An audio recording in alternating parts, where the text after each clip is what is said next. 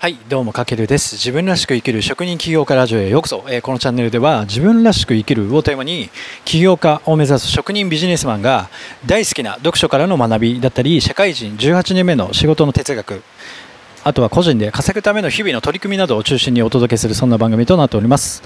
はい皆さんこんにちは。今日は1月11日何曜日だ？水曜？火曜日ですね。3連休明けてまあやっとようやく世間もお正月休み終わって今日からまあ学校とかもね今日から始まるみたいでまた新しい1年がはい皆さんスタートしたということでまあ今日はね僕もサロンワーク自体はえーとゆったりしててですねちょっと時間空いたので今日も撮っていきたいと思います。今日はですね ABEX 松浦会長に学ぶ成功者に共通する2つの凄さというテーマで、えー、とお届けしていきたいと思います。はいみんなまあもうごご存知 ABEX もう音楽レーベルで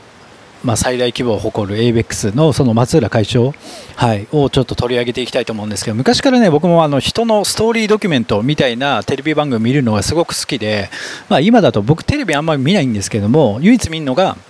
あのプロフェッショナル仕事の流儀とかあの NHK でやってる。あとは、えー、とごごちゃんかな？でやってるカンブリア宮殿とか、まあ、唯一あれあの2つはテレビで見てます。あの人にフォーカスしたなんかストーリードキュメントってなんかすごく好きで、まあ、どんな感じでこう人生を生きてきた方とか今どんなことをしててどんな考え方を持ってるとかっていうのがやっぱりすごく参考になるので好きです。あとはね最近 YouTube 見ることが多くて最近だと本当にすごくインフルエンサーで活躍してる青汁王子さんとかあとヒカルさんはもちろんあとは朝倉未来さんとか、まあ、そんな中で最近あの見つけた ABEX の松浦社長の YouTube 今チャンネルが開設されててよく見てるんですけどもやっぱりこう日本の音楽界をね過去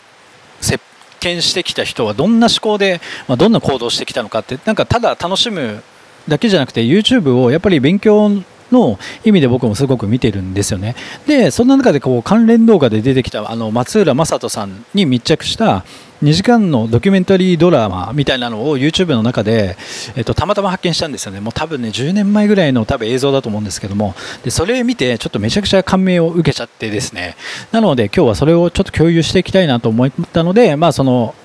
松浦会長に学ぶ、まあ、成功者に共通する2つの凄さ、まあ、どんな凄さがあるのかっていうテーマで、まあ、お届けしていきたいと思います。で結論から伝えるとこのドキュメントを見てて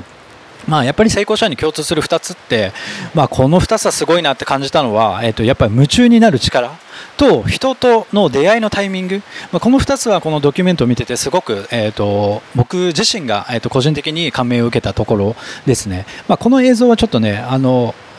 詳細欄にリンク貼ってないんですけども松浦さんの YouTube チャンネルはリンク貼っておきますのでぜひそちらから見てみると関連動画出てきますので見てみてください。で、まあ、この夢中力と人との出会いのタイミングってすごく大事だなと思っててやっぱこれって本当に世界中で活躍してる人に共通することこれは昔からそうですよね。本当に昔で言えばエジソンが電気を発明する時も開発に夢中だったし、えー、とライト兄弟は飛行機で空を飛ぶことに夢中だったし、まあ、今イーロン・マスク。だったら宇宙に。だまあ全部こうなんだろう。すごい人たちってやっぱりその都度夢中になってるんですよね、一つのことに、まあ、没頭するというか、やっぱそういうのって個人的にも自分たちも大事だなと思ってて、でまあ、この松浦さん、えーと、まず大学生の時にあの友人から借りた CD で初めてこうダンスミュージックを聴いて衝撃を受けたっていうエピソードがあって。でそこからなんか海外のダンスミュージックに没頭してたんですよね、なんかもう貪るようにダンスミュージックを聴いたっていう話があってて。でなんだろうこう人生で衝撃的な出会いをしてるんですよね。要はダンスミュージックと出会ったっていうところ。で、まあ、さっき言ったように成功者に共通するのはそこからまダンスミュージックに没頭していったってことで、まあ、その最初は没頭とか夢中になってることがどんどんどんどん大きくなったということで。でその時に松浦さんは24歳の時に歌詞レコード店で勤めたんですよね。もうあの音楽が好きすぎて。でそこから海外のダンスミュージックを輸入卸の会社として町田で最初スタートさせたらしいんですよね。でそれがもうそこに没頭することによって結果国内トップ輸入レコード会社となったですよね。でそこから ABEX が立ち上がっていくんですけども。で ABEX 立ち上げ時もさっき言ったようにここですごいのは人との出会いのタイミングですよね。このタイミングでこの松浦さんが出会ったのが、えー、ともう小室哲哉さん。もう本当に何だろう。音楽天才音楽家ですよね。僕は今38歳なのでもう2000年の時もう本当に小室ファミリー、あ、の小室哲哉プロデュースが爆発的にヒットした時代。もう音楽があんだけ盛り上がったのって、まあ、今も盛り上がってるんですけどもあんだけ熱狂した音楽シーンってなかったんじゃないかなと思ってて僕も TSUTAYA で TRF さんですよねそれこそ、まあ、昔の本当に CD って分かるかなちっちゃい。あのね紙に入っててペロッとめくるとちっちゃい CD が入っててそれをもうねたくさん借りてきて聞いてました。本当にもう僕も世代的には TRF さん、えーと、松浦綾あとは安室奈美恵浜崎あゆみグローブ、えー、瞳だったりもうあの辺は本当黄金世代ですよね、まあ、そんな、えーとなんだろう音楽シーンを席巻してきたのが ABX なんですけども ABX がそこでやっぱり出会ったのが、えっと、この小室哲哉さんだったんですけどもそれをね口説き落としたのがやっぱ松浦さんということでここも一つなんか ABEX が大きくなった人との出会いのタイミングだったんじゃないかなと思っててただその後ねやっぱ小室さんと決別してしまうんですよね。でその後じゃあどうしようかってなった時にその後浜崎あゆみという人物と出会うんですよね。まあこれはもうねあの昔、えっと、恋人だったっていう告白をしてもう松浦さんのチャンネル今トップページにあのまさかの2人が対談してるシーンがあってこれめちゃくちゃレアでテレビで絶対見れないしあの2人のツーショットが見れるんでこれはすごいんですけどもで浜崎さんとその、ね、小室さんと決別した後に浜崎さんと出会った松浦さんはその浜崎あゆみを売り出すことに今度命を懸けるんですけれどもその時に例えば浜崎あゆみさんがデビューシングルを売り出す時に車にあの浜崎あゆみの等身大パネルというかデビューシングルのパッケージをコピーで等身大にコピーして車のえーと、外面に全部貼り付けて爆音で渋谷センター街を自ら車で回ったっていうエピソードが書かれてたんですけどもやっぱこれもすごいですよね。でここで何がすごいかというとやっぱりこの浜崎あゆみと出会ったタイミング。だから、ま、松浦さんってこう、まあ、人との出会いってなんかこう夢中になってる人になんかただの運じゃなくてやっぱなるべくしてなってる。こう最初にえ、小室さんと出会ってでその後浜崎あゆみさんと出会ったでその浜崎あゆみを売るためにこの自分で自ら爆音で渋谷センターが回るなんてね、えーと、順調じゃ考えられないですよねでもそこってやっぱりこうなんだろう夢中になる力没頭する力人に対する力っていうのをすごく僕は感じました。まあ、やっぱそこまでやっぱりねあの何かに情熱を向けないと人って熱狂してくれないっていうのがすごく分かりました。はいまあそれがねすごく面白かったです。であとねもう一個面白かったエピソードがやっぱ小室哲哉さんと決別した後あの昔2008年頃小室哲哉さんってあの著作権問題で5億円の詐欺事件で逮捕されてるんですよね1回でその時実は松浦社長がその詐欺に遭われた方の返済の6億5000万を肩代わりしたそうなんですよ。これってもう本当普通できないですよね。例えば自分の大事な人のために5億円とか6億円っていうお金を肩代わりできますかって言われたら、まあね、お金がまあもともと持ってる人ですけどもそれでも5億円ってすごいですよね。ただやっぱ普通でできない。でこれってもしかしたら松浦社長の器のでかさが知れるエピソードでもあるんですけどもなんかそんな松浦社長のこうしたたかさもすごくわかる。やっぱ経営者としてすごい飛び出てるなと思ってて。これはね多分 ABEX の僕は戦略じゃないかなと思ってて。要はね、昔決別して小室さんが、えー、と自由に本当に、えーと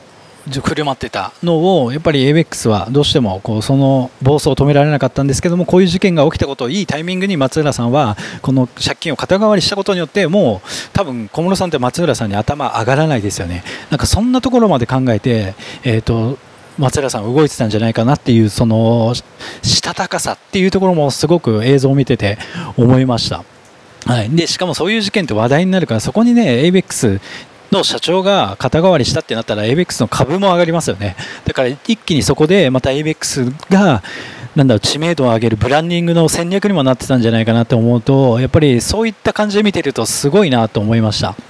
であともう一個僕がすごく参考になったのはやっぱアーティストさんとの接し方。なんかねすごくフレンドリーな感じ。なんかね家族のような距離感でやっぱり話してる。普通の会社の社長さんと社員ってやっぱりこうなんだろう慣れ慣れしく喋れないみたいな風説があると思うんですけどもやっぱりこの距離感この親しみやすさっていうところもやっぱ ABEX 松浦社長の魅力でここまで大きくなってきたじゃないかなっていうのはすごく感じました。これってやっぱりリーダーシップにすごく必要なスキルだと感じたんですよね。であと最後にこの YouTube の過去動画にあったんですけどこの2時間番組の中で幻冬者の健城さんっていう方が、えーと、いるんですけれども社長さんですね。その方と対談してた時に、えーと、言ってたエピソードで面白かったのが、まあ、どの組織とか会社とか、まあ、チーム、まあ、それはスポーツでも一緒ですけどもやっぱたった1人の熱狂者がその組織内チーム内に絶対に必要だと。いや要は常識にとらわれない異端児的な存在やっぱりみんながみんな右向け右言われたことをただやるだけのチームだとやっぱりどうしても、えーと、こう会社企業チームは成り立たないとやっぱりそこにこう全く別のなんだろう非常識な人間が1人いないといけないということでそれが、まあ、健常さん曰くやっぱ松浦さんはそれの代表格だということでやっぱり人と違う目線とか人と違うこと、まあ、やってることはただ本当に音楽が好きで夢中になって海外のダンスミュージックを日本に広めたいということを夢中で没頭してやってきた結果が ABEX はでかくなったと言ってたので、まあ、ここまででかくしたいとは松浦社長も言っていませんでした。これはやっぱり多くの成功者に多分共通するもので最初からそこを目指してなくてやっぱり目の前のことに夢中没頭になってたこの夢中力ってところはやっぱり本当に成功者に共通するもので僕たちも必要な、えーとまあ、スキルというか、えー、マインドなんじゃないかなと思います。あとはやっぱり人とのタイミング。でその夢中になってるからこそそういった偶然かと思うような運命的なもう決まってたような運命のタイミング人との出会いもそこから生まれてくるんじゃないかなと思いますのでぜひ、えーと、今日の内容をちょっとこのね ABEX 会松浦会長に学ぶ、まあ、成功者に共通する2つの凄さということでやっぱり夢中になる力没頭する力でそこから生まれてくる人との出会いのタイミングっていうところはすごく僕たちの中でもまあ参考になるというかこれは別にね特別なスキルはいらないので誰でもできることだと思いますので今日の内容ちょっと参考にもしちょっと興味あれば絶対ぜひ松浦さんの YouTube チャンネル見てみてください YouTube もねやっぱりこうただ、えー、と見て消費するだけじゃなくてそういった感じでなんか自分の人生とかビジネスに生かせないかなっていう視点で見るとすごく、えーと、どんなチャンネルでも発見って絶対あると思いますので、はい、ちょっと今日の内容を参考に見てみてください。はい、というわけで今回は以上になります。かけるでした。ではでは。